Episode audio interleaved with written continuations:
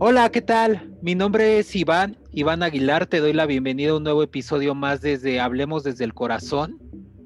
Eh, nuevamente te quiero agradecer por toda tu participación y por todo tu entusiasmo y por tu tiempo que has escuchado en los anteriores episodios. Y si es el primer episodio en el que estás aquí, pues bienvenido, bienvenida.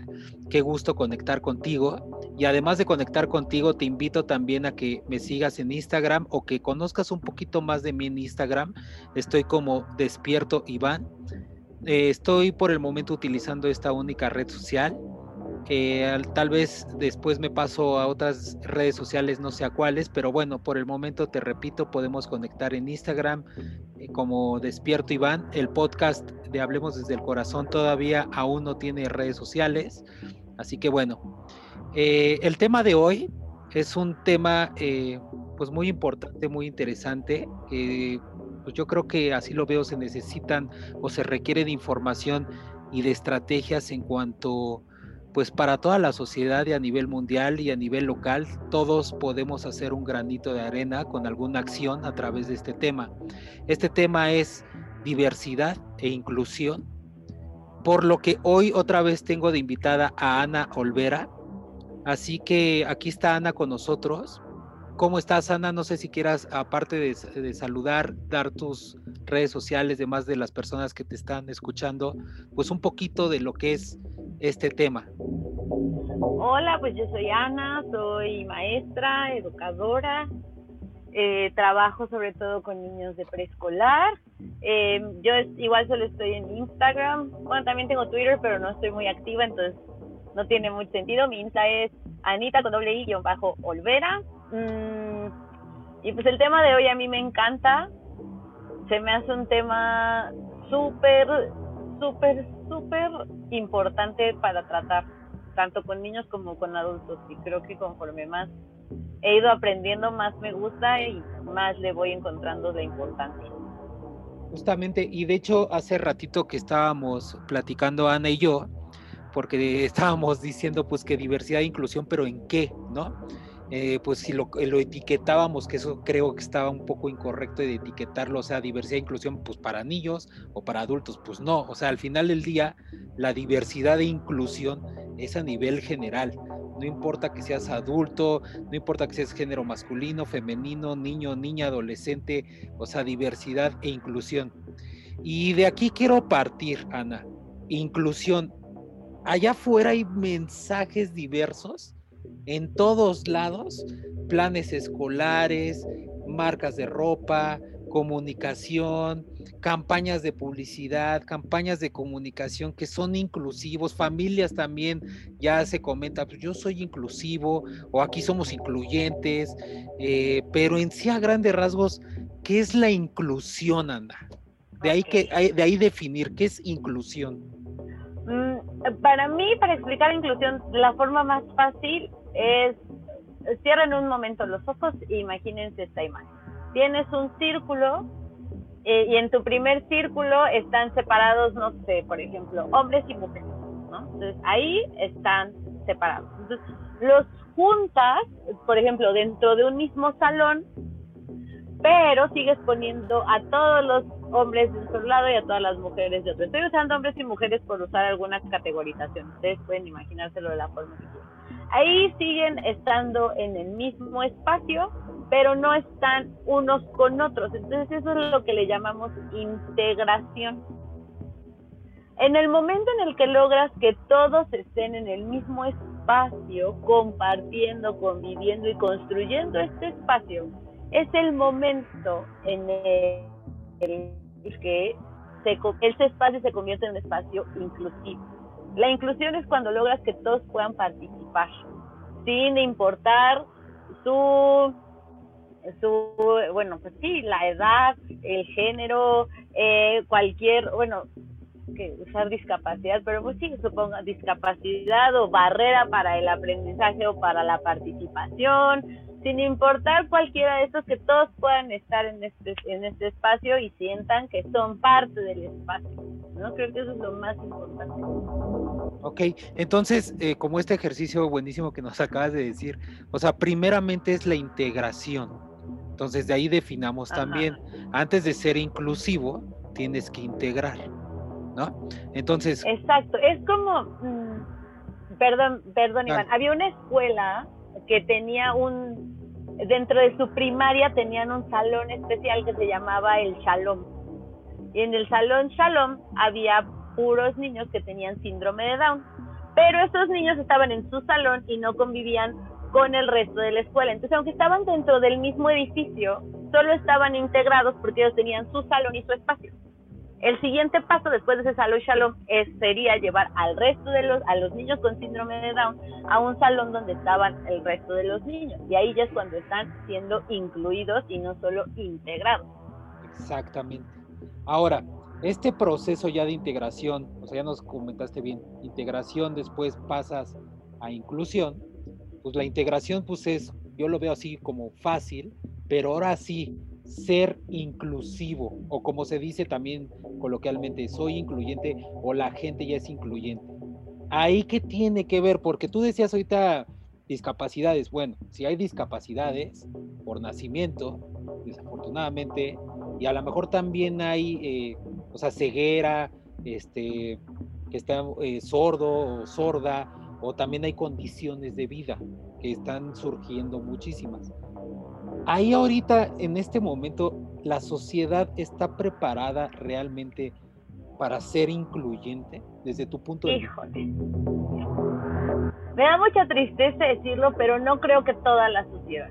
O sea, tampoco me voy a poner en, lo más trágico, así, no, no estamos listos, o sea, no, tampoco.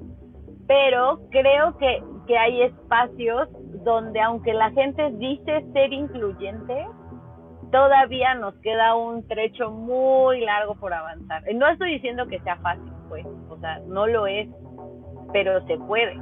Pero la sociedad lista, lista no está. O sea, que hay gente que, que está despertando y que vemos más situaciones donde las cosas pueden ser más amables para todos, sí, pero también hay muchos otros lugares donde todavía hacen falta muchas cosas, ¿no?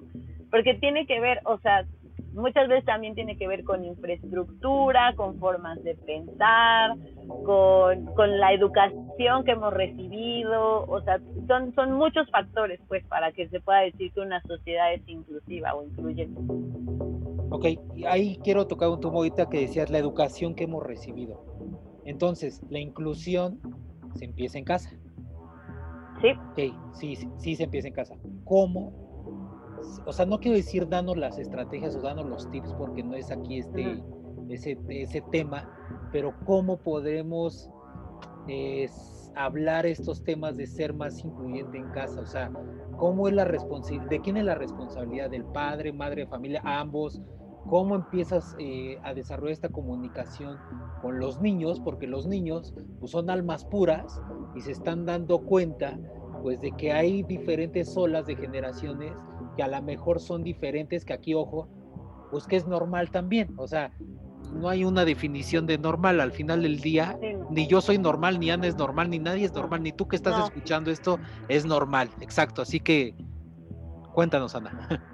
Eh, yo creo que empieza mucho con, con el ejemplo, pues, o sea, sé que seguramente todos lo han escuchado, ¿no? Ay, todos aprendemos con el ejemplo, pero es muy real. O sea, los niños van aprendiendo de las cosas que ven en casa. Entonces, entre más, con más naturalidad recibamos estas diferencias que todos tenemos, más fácil va a ser para los niños aceptar que estas diferencias existen, ¿no? O sea, mmm, por ejemplo, hace poco veía, vi un video de unos padres que su hijo es adoptado. Entonces, desde que era muy pequeño, ellos le fueron enseñando que la palabra adoptado no tenía nada de malo, porque para nuestras generaciones, pues sí, cuando quieres hacer enojar a tus hermanos, volteas y le dices, ajá, tú eres el adoptado, y entonces el otro se enoja. Entonces, estos papás desde, desde que el niño era muy chico, como que se le empezaron a enseñar a, ver, desadoptado y, y, como que se lo decían con mucho amor. Y, y para que los niños acepten las diferencias, es, pues sí, es tomarlas con, con la mayor naturalidad posible y, y como explicarles que somos súper diferentes y empezar con las cosas más sencillas como los tonos de piel, pues. Y de ahí ya podemos ir avanzando a cosas más, por ejemplo, para lo de los tonos de piel hay una actividad que me encanta donde agarras un huevo blanco y un huevo rojo y pues si le preguntas al niño que son iguales te va a decir que no porque su color es diferente. Pero cuando los truenas, los dos adentro tienen una yema y una clara que son iguales y no puedes saber qué yema y qué clara salió del huevo blanco y qué yema y qué clara salió del huevo rojo. Entonces es una forma, como decía, aunque por fuera no todos somos iguales, por dentro todos lo somos. Claro, y oh, bueno, ahorita estás comentando eh, acerca de niños. Eh, como esta como esta responsabilidad tal vez o esta encomienda hacia un adulto para hacia un niño pero ahora, ¿qué pasa cuando a lo mejor alguien nos está escuchando y no tiene niños, o niñas, o hijos, hijas? Eh, y también como adulto, eh, o sea, no sé, eh, luego sucede que hasta en la calle, bueno, ahorita no por COVID, por las plazas comerciales, cine, pero si ves a alguien inquieto como adulto y a lo mejor, pues no estás tú tan preparado de qué hacer, ¿me explico? O sea, por toda esta información, esta educación que te han metido, que no es tu culpa, Ojo, no también es así como, pero los adultos también, ¿cómo pueden empezar a desarrollar para sus propias vidas todo este tema de inclusión? Creo que lo más, lo más importante es estar abierto, ahora sí que a lo que hay. Uno, dos, creo que también es estar dispuesto a acercarte o dejar que se te acerquen y también querer escuchar lo que el otro tiene para decir. ¿No? Yo sé que para todos, o sea, el, cambio, los cambios nos cuestan trabajo en general al ser humano. También lo diferente, normalmente siempre respondemos como con miedo y el miedo muchas veces se expresa a través del enojo.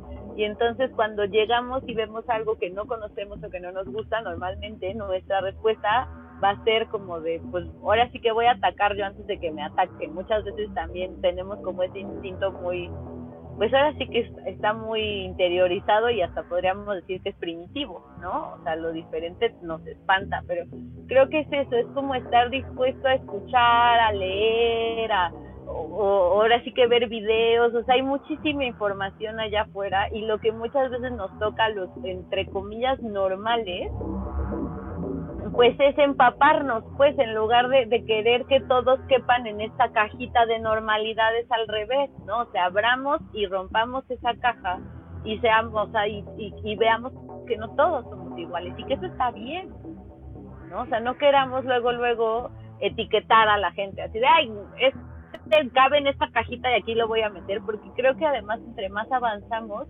más me doy cuenta que esas etiquetas y esas cajas menos nos quedan y, más nos, nos limitan.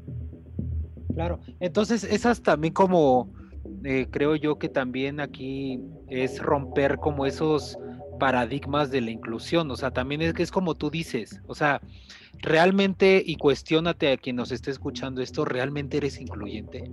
O sea, no porque alguien, una, una marca te lo está diciendo, porque hay marcas, por ejemplo, de ropa, eh, bueno, esto más sustentables es en ese tema, pero luego también esta parte de, marcas que ya aceptan a como a personas con condiciones de vida en el trabajo, etcétera. Ok, la marca tal vez está utilizando esta promesa de que estos jóvenes con síndrome de Down, por poner el ejemplo, pueden trabajar aquí pero tú cuando vas a esa marca realmente interactúas con esa persona, te interesa también cómo tratar a personas, a lo mejor porque condiciones de vida hay varias, o sea, bueno, ¿de, qué condiciones de vida tú conoces, este Ana?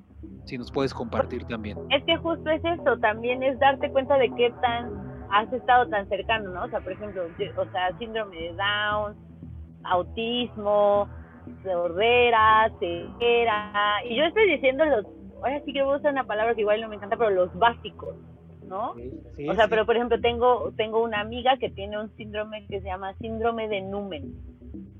Y ese, y ese síndrome tenía unas, unas cualidades muy específicas que si yo no hubiera conocido a esta amiga, pues en la vida hubiera yo sabido, ¿no? Pero cuando ella me, me, comentó, pues yo le dije, oye, pero ¿cómo es? ¿Y qué, en qué te puedo ayudar? Y si un día pasa algo, ¿qué yo qué tengo que hacer? ¿no? O sea, yo en cómo te voy a poder ayudar. Y un día se nos puso muy anémica y entre tres pues nos la cargamos porque se nos puso muy mal, ¿no? Pero sabíamos que teníamos que hacer, la pudimos llevar a, la ayuda que necesitaba, pero creo que es eso, es estar justo listos para cómo podemos ayudar al otro. Y también preguntarle al otro, ¿qué necesitas? Porque muchas veces también los que, los otra vez voy a usar la palabra normales, o, bueno, o los neurotípicos, que también pueden, pueden llamarnos así cuando este, tenemos también esta visión de, ay, yo voy a ayudar y yo voy a salvar, pero sin preguntarle al otro, oye, ¿qué necesitas? ¿No? O sea, ¿cómo te ayudo? Entonces creo que también es eso, es ser muy consciente de cómo podemos ayudar al otro sin también hacerlo sentir como un, pues un, claro. un inútil. Claro, y ahora quiero tocar otro punto porque, bueno, en, en, uno de los episodios yo lo comentaba, uno no está preparado a veces ante la vida. Y esto que tú decías, Ana, o sea, tengo todo el entusiasmo, tengo todas las ganas y voy a hacer esto, pero a lo mejor pues, la vida da muchas vueltas, da muchas sorpresas. No quiero etiquetar si es para bien o para mal.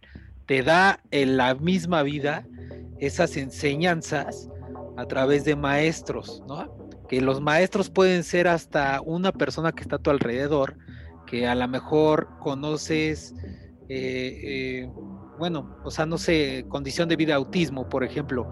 He sabido de casos que tienen una infancia, digamos, entre comillas, normal, y a los 15 años, 20 años, después se les detecta, o a los 12 años. Entonces, también aquí eh, es estar eh, preparado que, que, tal vez esto te puede pasar en algún momento o alguien cercano a ti. Entonces, aquí, y ahí me quiero parar tantito. Por ejemplo, en este tipo de casos, a un papá, un tío, una mamá, cuando algo le pasa sobre esto de este tipo de condiciones de vida que llegan a su vida o síndromes, también el papá y la mamá, ¿qué le podrías tú decir ahí, Ana, desde tu perspectiva? O sea, yo le leído mucho, digo, yo no soy mamá todavía, pero he leído que muchas veces los papás sienten o que ellos hicieron algo, o leí hace poco una mamá en un grupo de Facebook en el que estoy que decía, es que me siento muy culpable porque no me di cuenta antes, y entonces digo, yo no conozco a esta señora, pero me dieron tantas ganas de abrazarla y de decirle, oye, no, calma, no pasa nada, por algo lo detectaron ahorita y no en este momento, ¿no? Y, y por algo está haciendo ahora. Creo que es mucho el, yo sé que es más fácil echarnos la culpa y querer responsabilizar a alguien para tratar de explicar este mundo que muchas veces es tan caótico y que nos llegan las cosas así sin, no, ahora sí que sin avisar. Pero creo que es, es esta parte de, de ahora sí que si te quieres, déjame acomodo bien, es aceptar el sentimiento que estás sintiendo en ese momento, el, el, el primero que te llegue y de ahí decir, bueno, ok, estoy enojada, ¿no? Y se vale, se vale decir que estás muy enojada, pero después de eso, bueno, ya me enojé y ahora ¿qué sigue? ¿No? O estoy muy triste y también se vale estar muy triste. Creo que también es importante aceptar los sentimientos que te llegan, el que sea. Yo tampoco, no me gusta etiquetar entre buenos y malos. Creo que las cosas son, ¿sí? Ponerles un juicio es lo que muchas veces lo hace más grande. Entonces, dice, ok, estoy muy triste, está bien, voy a abrazar mi tristeza por algo vino y de ahí, ¿qué voy a hacer? O sea, ¿qué sigue? ¿Para dónde voy? Creo que lo importante es no dejar de movernos ¿no? O sea, como de si estoy muy triste o si estoy muy enojada o si ahorita me siento muy culpable, pero bueno, voy a, voy a darme dos días para sentirme así o tres o cinco y de ahí, bueno, voy a avanzar. ¿Y qué voy a hacer? Y aparte yo creo que todos estos cambios inesperados, pues, nuevamente es como un mensaje que te están diciendo a ti y yo hasta lo agradezco, o sea, yo agradezco porque la misma vida te pone estos caminos que son fuera de lo normal dentro de la programación. ¿No? O sea, convivir con, diferentes eh, tipos de personas y no para que se escuche esto como ya con eso soy incluyente, no, pero también te dan ellos mensajes eh, e, y ellas también mensajes y otro tipo de visión diferente y además eh, pues ven la realidad de otra forma que honestamente vas aprendiendo de ellos. Ahora, con todo esto de inclusión, eh, Ana, digamos como, ¿cómo decirlo? O sea, ¿qué más la sociedad necesita para tener como todos estos recursos para ser incluyente? O sea, ahorita hablábamos, información, uno, investigación. Ok, investigas, pero después de ahí, ¿qué sucede? Después de ahí, yo creo que muchas veces vas tomando estas decisiones conforme a lo que te va arrojando la vida, ¿no? Por ejemplo, yo decidí estudiar lengua de señas porque he tenido papás que son sordos, igual y sus hijos no, pero papás que sí son sordos. Entonces, la comunicación con ellos, pues entre que si les escribes que no, que si te leen los labios, que sí. Entonces, ahí fue cuando yo dije, ok, necesito hacer eso, ¿no? Entonces, creo que es, es es tomar acción de las cosas o de los espacios donde tú ya te diste cuenta que puede ser incluyente, ¿no? Uno es eso, o sea, mi maestra de, lengua de señas lo dice, todos deberíamos de saber lo básico, ¿no? O sea, al menos decir hola y si te puedo ayudar en algo, tan tan, ¿no? Y de ahí creo que también es, es, sí, hacerte consciente de dónde puedes ayudar, cómo puedes ayudar, también aceptar que no puedes ayudar a todo el mundo, que esa es otra. Claro, claro. ¿No? Sí, muy buen punto, claro.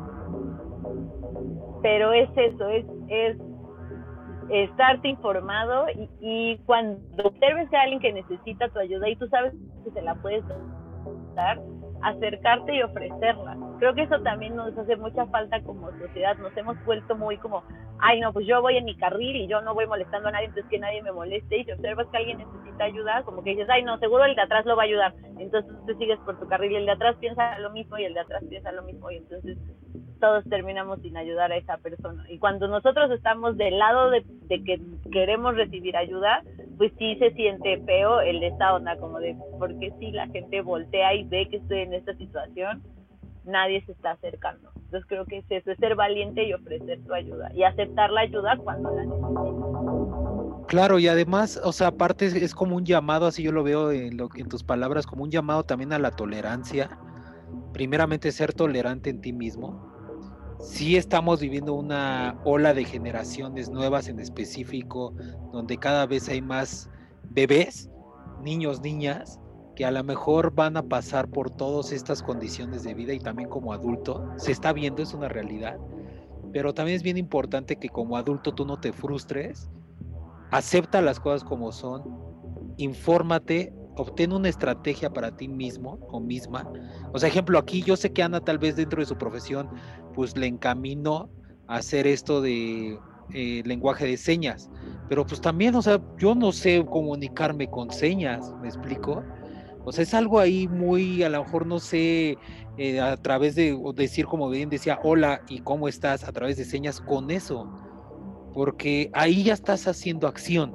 Y una cosa es lo que te te prometen de o te siembran de que, ah, sí, es incluyente, nada más respeta, no, o sea, haz una acción. Exacto, porque además muchas veces, y lo leí hace poquito también, queremos que, que todos quepan en esta sociedad, pero entonces no, y tendría que ser al revés, la sociedad tendría que acoplarse, y sí he leído mucha gente que dice, ay, ¿por qué si ellos son menos, que ellos se acoplen, pero oye, pues no, no, más bien al revés, agradece que tú puedes acoplarte fácilmente en esta sociedad y ayuda a que el otro se sienta también bien. Exacto, y además, o sea, nuevamente, o sea, que es normal. O sea, no hay un... Exactamente. Nadie, es normal, o sea, nadie es normal. Exactamente, la normalidad no existe. Exactamente, y además, como bien decías, somos, eh, eh, ¿cómo lo dijiste, perdón, neurotípicos o cómo? Neurotípicos. Neurotípicos, claro, o sea, pero los atípicos, pues eso todo un son unas mentes brillantes, honestamente. Totalmente, y son rutas de pensamiento distintas, o sea, no, no porque no sean las típicas, entonces las, o sea, las califiquemos como que sean malas, al revés, simplemente son rutas distintas de pensamiento y, eso está bien y hay que abrazarlo, o sea, no, yo me acuerdo mucho de un cómic, bueno, era nada más una viñetita que se veía una maestra que iba pasando con todos los alumnos y les cortaba como la, la ola de pensamiento para que toda fuera igual, ¿no? Y eso es justo lo que no tenemos que hacer, o sea, tenemos que dejar que el pensamiento de cada quien crezca y, y, y, compararlo y ver, oye, esto a mí me funciona, oye, yo de eso no sabía, o sea, como sí, estar súper abiertos a, todo lo que está allá afuera, pues.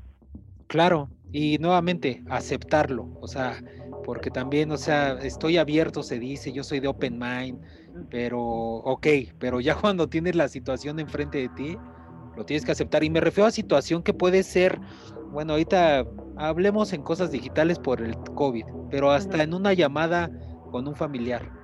Y a lo mejor es un niño o niña que está gritando, está inquieto, acéptalo. O sea, también no te frustres tú, ni tu mamá, ni tu papá, ni tú el que está con el niño o con otra situación. O sea, todo se puede dialogar también. Y créanme que sí son, bueno, sí hay una parte de conciencia, ¿me explico? Sí, no, totalmente. Y es, y es justo sí ser empáticos, que también lo platicábamos la otra vez, o sea, la empatía es súper importante y, y también es, es empáticos en el uno, bueno, yo cómo me sentiría si me estuviera pasando esto, y dos, preguntar, oye, ¿cómo te sientes?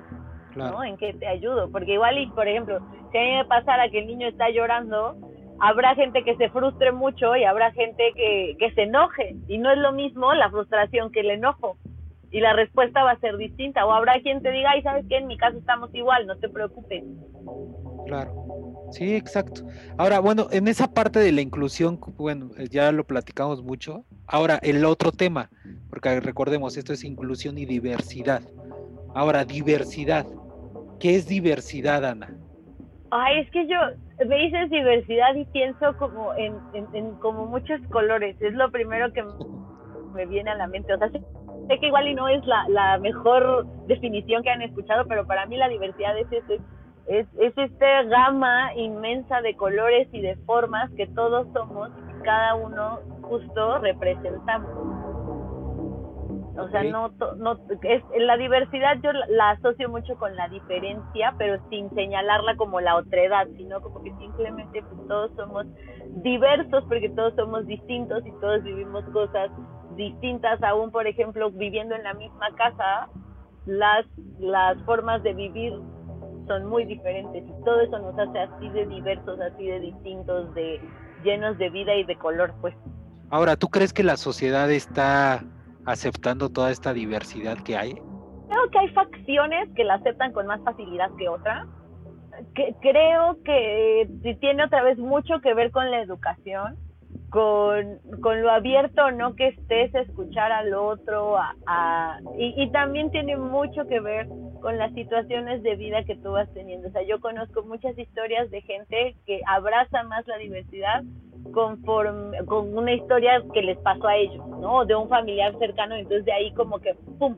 ¿No? Hacen, o sea, se les cambia el chip. Y yo no creo que esté mal, o sea, yo creo que cambiar de perspectivas es humano y está bien y aceptar que antes pensábamos de una forma y ahora pensamos de otra es totalmente válido y, y, es aceptable pues y no no no había por qué señalar a alguien así ay pues es que tú antes decías esto sí pero cambié Exactamente, y sabes que Ana, ahí me lleva a otra cosa porque luego hay personas que dicen, yo me conozco al 100%, ¿no? O yo conozco a mi pareja al 100% híjole, pues con todo esto que está diciendo Ana de diversidad, pues no, o sea, es más, ni esos pequeños o pequeñas tampoco los, conoces, aunque sean tus hijos, hijas, sobrinos, sobrinas, o sea, esta diversidad que se va dando en ellos a través de los cambios, la misma pues información, educación, y ahí me quiero parar un poquito. Has mencionado mucho la educación. ¿Cómo hacer una educación efectiva, que sea incluyente y a la vez diversa, Ana, en pequeños, mm. pequeñas? Yo, la verdad me da mucha tristeza porque ahorita con el COVID pues no se está pudiendo tanto, pero yo para eso creo que es la escuela. O sea, la escuela es donde más te acercas y donde más conoces todas estas situaciones distintas de vida. Y lo voy a poner con un ejemplo mío. Mis abuelos toda la vida tuvieron sus casas, entonces daba, o sea, los papás de mi mamá aunque seguían casados, mi abuelo tenía su casa y mi abuela tenía su casa. Yo iba a la casa de mi abuelo o a la casa de mi abuelo. Y para mí eso era lo normal. Y hasta que yo entré al kinder platicando con mis amiguitos, pues ellos, sus abuelos vivían juntos y yo era como de, ¿cómo no? Los abuelos cada uno tiene su casa. Y es un ejemplo muy burdo, pues, y muy como sencillo. Pero yo ya aprendí que mis abuelos eran los distintos, porque cada uno vivía en su casa separado, y estaban los abuelos que vivían juntos y yo aprendí a que, ah, bueno, pues los abuelos de Tutano viven juntos y los míos viven separados y las dos opciones está bien. Claro.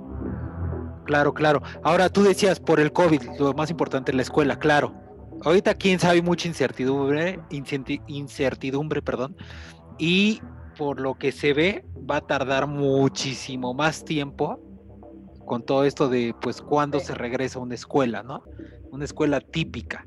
Sí, una escuela pues con muchos niños. Yo creo que entonces en esta situación donde no no se puede, yo creo que los cuentos y los cortometrajes serían la mejor forma de acercar a los niños a estas otras realidades que no son las suyas. ¿no? Hay un cuento de, de, Luis María Pesetti que creo que se llama Papá, ¿por qué no son como nosotros? Creo que así se llama. Y, y, justo es una niña que ve en el, en el metro con su papá y le va preguntando por qué sus señores no son como ellos y por qué sus otros no. Y entonces ahí pues medio le van explicando. Y esa es una. O sea, hay muchísimos. O sea, ahora sí que también va a depender mucho de qué, a qué, a qué otras realidades lo quieran acercar, ¿no? O sea, eh, familias monoparentales, familias eh, con dos papás, familias con dos mamás, familias con hijos con síndrome de Down, familias con, con niños con autismo, o sea, diversidad de familias hay como de personas en el mundo, pues. Pero creo que los cuentos y los cortometrajes serían una forma donde tú les, les cuentas el cuento, les pones el cortometraje y luego dialogas con tus hijos. ¿Qué viste? ¿En qué se parecen a nosotros? ¿En qué no? ¿Y tú qué opinas? ¿Tú crees que esté bien o crees que esté mal? Así, y, y, conoces a alguien así o conocemos a alguien así, o sea, como llevarlos a donde, bueno, igual y no lo viven en la escuela, pero lo pueden ver de esta forma. No, claro, y además, o sea, ahora sí que esto es un término que, pues no sé si es publicista o no, pero escuela en casa, o sea, regresando a escuela en casa. Y esto ahorita estaba, me estaba riendo en silencio, porque todo esto que estabas comentando, Ana, de los cuentos, pues también es como un reto en, en ser creativo. O sea, yo sé que diste la fuente bibliográfica ahorita de, este cuento, eh, pero también como papá o mamá o quien sea tío, tía, amigo, hasta por qué no, o sea, retarte tú y hasta inventarte un cuento. Eso también. Sí, o sea, honestamente, o sea, ya seas tú con tu pareja y hacer como este cuento con ese pequeño pequeña, eh, así como, oye, pues te voy a hablar de la familia que viene hasta de otra galaxia, ¿no? Y es de la galaxia del planeta de síndrome de Down y se interconectó con la Vía Láctea del autismo, o sea, y ahí empiezas ya a involucrar a ese pequeño y le empiezas a dar otro mundo de posibilidades tal vez y de que cómo es la, pues, la realidad actual en este planeta llamado Tierra. Sí, totalmente. Y también hay un buen de cosas, o sea, yo soy súper fan de Pinterest, o sea, yo con mis amigas en la universidad decíamos, Pinterest es mi pastor, nada me faltará, porque de verdad, de verdad, de verdad, ahí hay todo, o sea, lo que se les ocurra, o sea, con que le escribas así cuentos de actividad para, te van a salir mil actividades de todo, unas bien fáciles, unas que sí pueden terminar siendo Pinterest fails de estos que en la actividad se ve súper bonito y ya en la vida real pues no se quedó tan bonito, pero hay de todo, la onda también es animarnos a hacer las cosas, sé que a veces ya estamos muy cansados, sé que esta nueva situación que estamos viviendo nos lleva a veces como al hartazgo de decir, sabes que ya no quiero nada, ya estoy harto, pero es de a poquito y es animarnos justo a, a pues aprender cosas nuevas y más cuando están cerca de un chiquitino chiquitina pues hay que mantenernos lo más frescos que podamos. Ahora, también, exacto, no, no lo encasillemos para niños, niñas, o sea, porque también hay diversidades en adultos. Entonces, también como adulto, pues también que se despierte ese niño interior. ¿No? Exacto, y además es bien padre, o sea, aún como adulto, yo, yo la verdad amo por eso ser Miss, porque hago cosas bien padrísimas con mis chamacos todo el tiempo, o sea, no sé ahora que cuando hicimos el pie de limón, hace, ay, ya va a ser un rato, pero ahí nos todos hicimos el pie de limón y ahí andábamos todos y exprimiendo los limones y yo era la más feliz, o sea, creo que eso es animarnos y lo platicamos también el, el episodio pasado, es que no nos dé pena hacer las cosas, o sea, si un día te dan ganas de colorear, colorea, no pasa nada, o sea, quieres pintar y no sabes, pues agarra tus, tus pinturas y píntate algo, o sea, la onda es animarte a hacer las cosas. Y aparte le das ahí comida, digamos, a tu alma. Exacto. Eh, y eso es muy importante más con todo esto, porque por eso yo decía en un episodio también que el 2020 para mí es algo irónico lo que estoy diciendo, pero para mí ha sido el gran año porque se está dando cuenta, nos estamos dando cuenta que tenemos que hacer cosas que son tan básicas y que están desde antes, no estamos inventando el hilo negro aquí, pero que llenan tu alma y por lo menos tienes más información para que pues tengas amor, porque también si se dan cuenta, o sea, todo esto lo podemos resumir a que el mundo necesita amor, tú necesitas amor y esto de si son atípicos, neurotípicos, es amor, es aceptar las cosas y tratar de hacer un, pues una mejor sociedad y un mejor entorno lleno de armonía. Exacto, sí. Esa es la meta. Excelente, Ana. Oye, pues, eh, pues ya para cerrar, ¿qué, en, en pocas palabras, qué le dirías a alguien que te está escuchando nuevamente cómo ser incluyente y cómo aceptar la diversidad. Mm, anímate a escuchar, mm, las, acepta y vive al máximo las situaciones de vida que te lleguen y también me refiero a las que podríamos considerar malas, o sea, pero igual abrázalas, por algo están en tu vida y, y anímate a intentar cosas nuevas y hacer cosas nuevas. Perfecto, Ana. Oye, pues, pues nuevamente agradezco tu tiempo. Eso es lo primero que te honro, el tiempo, el tiempo de todos los que han estado en este proyecto, en este podcast. Muchísimas gracias. Sé que vamos a hacer otro episodio, hay que después pensar cuál. Y pues no sé si quieras decir otra vez cómo te puedan contactar, cómo pueden hacer eh, esta conversación contigo, si hay alguien que tal vez a lo mejor en estos tips como de maestra, de pues qué más puedo hacer con mi hijo, hija, ¿cómo, pues, cómo puede llegar la gente a ti? Sí, claro que sí, con mucho gusto. Mi Insta es Anita con doble I latina, guion bajo Olvera. Ahí me pueden encontrar. Este, mi Insta está abierto, no no lo tengo con candadito, entonces si quieren dar una vuelta, escribirme algo, yo con mucho gusto me pongo a sus órdenes. Perfecto. Y también comentarles que Ana está aquí en la Ciudad de México. Bueno, está en México, en la Ciudad de México. Eh, porque bueno, lo comento esto porque ya hay gente que también está en Latinoamérica escuchando esto, así que les agradezco muchísimo también, así que pues cuenten, cuenten con Ana. Eh, pues bueno, eh, agradecerte Ana nuevamente y agradecerte a ti que estás escuchando. muchas gracias por tu tiempo también, por algo estás en este episodio.